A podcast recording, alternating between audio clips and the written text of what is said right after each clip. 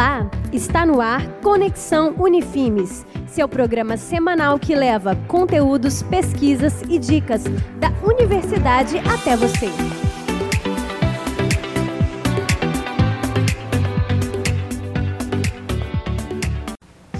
Olá, aqui é Carol Rodrigues, repórter do programa Conexão Unifimes, que traz informações da comunidade acadêmica diretamente para sua casa. Fique por dentro das pesquisas e estudos que estão sendo desenvolvidos aqui e a aplicação prática deles na sua vida. Nos acompanhe em nossos canais, arroba Unifimes Oficial no Instagram e Centro Universitário de Mineiros no Facebook. Estamos também no YouTube. Se inscreva em nossos canais e nos acompanhe. Essa semana estamos aqui com especialista em Direito Processual Civil, analista judiciário do Tribunal Regional Eleitoral de Goiás, Wellington José Alexandre. Ele que também é professor do curso de Direito na Unifimes. Nós vamos conversar sobre os processos eleitorais no ano de 2020, em que teremos eleições para prefeitos e vereadores e que também tivemos algumas mudanças por conta da pandemia. Professor, seja muito bem-vindo e fique à vontade para se apresentar para os nossos ouvintes. Olá, Carol Rodrigues. Eu estou lisonjeado em fazer parte desse programa que vem trazendo à população de Mineiros algo novo, algo que as pessoas podem se basear para tomar suas decisões. E aqui hoje nós vamos falar sobre a questão eleitoral. Eu quero dizer que eu estou aqui em Mineiros desde o ano de 2017 e me graduei em Direito em 2008, é, me tornei especialista em processo civil em 2010. Fiquei mais ou menos 10 anos trabalhando no TJGO, Tribunal de Justiça do Estado de Goiás, e no ano de 2017 assumi como analista do Tribunal Regional Eleitoral e atualmente ocupa a função de chefe de cartório aqui em Mineiros, na 21ª Zona, que abriga os municípios de Mineiros, Portelândia e Santa Rita. É um prazer dar essa entrevista para vocês e estou aqui disponível para qualquer indagação. Professor, mais uma vez, muito obrigada. E para a gente começar, nas questões eleitorais, o que temos de diferente esse ano em decorrência da pandemia? Bom, é, como é de conhecimento da sociedade em geral, até, vamos dizer, janeiro desse ano, as nossas preocupações eram outras, né? A gente não sabia que a pandemia se alastraria dessa forma. Então, no, na questão eleitoral, a nossa preocupação era sobre fake news, né? Sobre a realização das eleições de uma forma tranquila, mas não esperávamos que nos, nós lidaríamos com um problema tão complicado como esse da pandemia. E se hoje nós temos dificuldades até em à farmácia, ao supermercado, quanto mais seria difícil realizar uma eleição. Então, quando é, começaram as discussões a respeito dessa pandemia, o Tribunal Superior Eleitoral montou um grupo de trabalho e na, na então presidência da ministra Rosa Weber, e esse grupo se reunia a cada semana.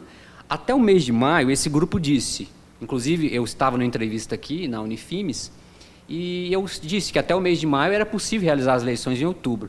Agora nós já temos um panorama completamente diferente.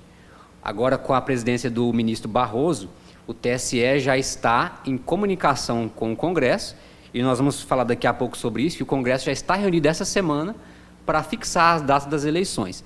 Então, posso dizer que de janeiro para cá houve muitas mudanças e é bom que os eleitores estejam atentos a isso. Certo.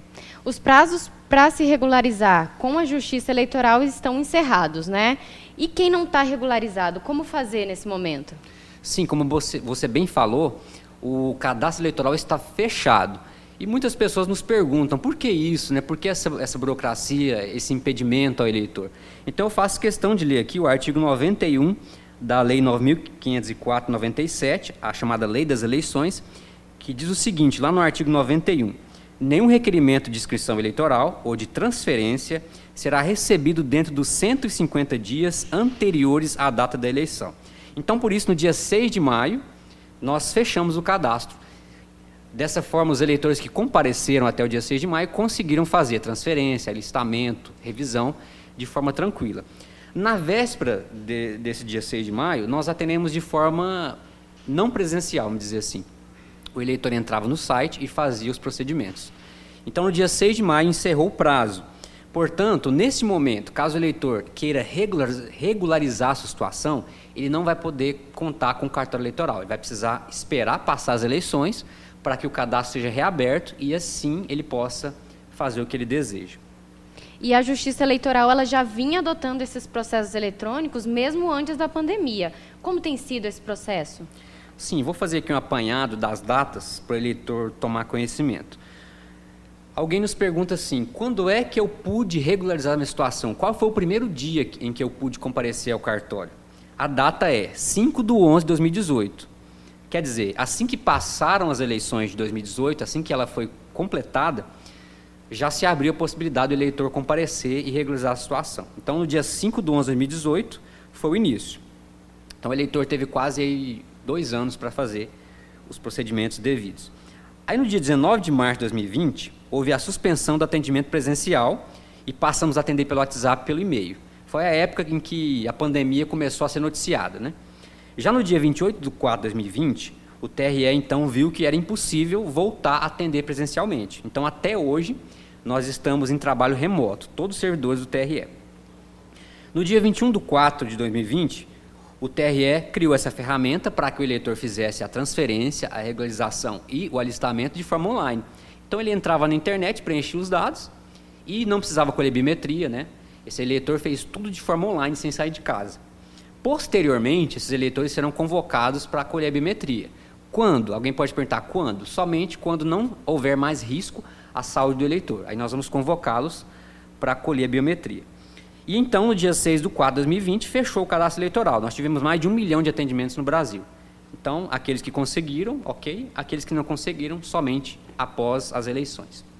Certo, e já entrando agora na questão eleitoral aqui no Brasil, esse ano nós teremos eleições para o Poder Executivo e para o Poder Legislativo.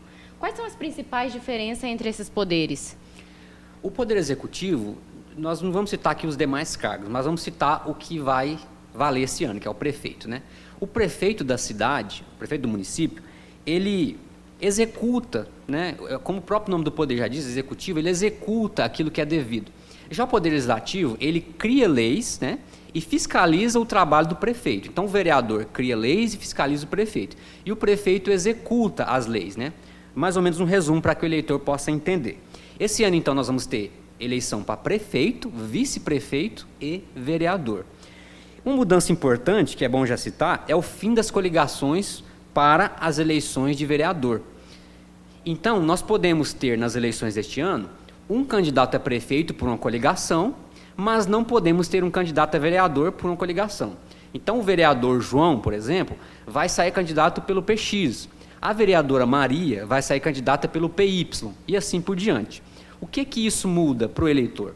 Basicamente é o seguinte: o eleitor que vota na legenda, aquele eleitor que não vai lá e digita o número do candidato, mas digita apenas o número do partido, ele não vai estar elegendo pessoas de outro partido.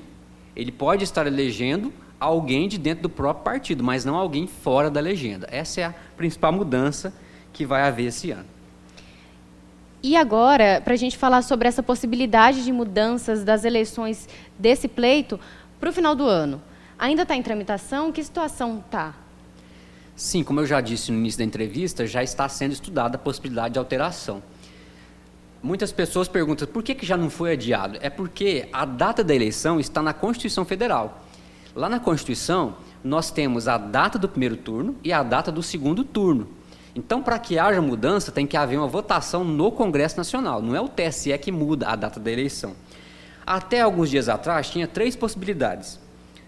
Conversava-se, falava-se em unir as eleições de 2020 com a 2022, de forma que as pessoas deixassem de votar esse ano e votassem apenas 2022 para prefeito, vereador, presidente, deputado, senador. Mas essa opção foi descartada.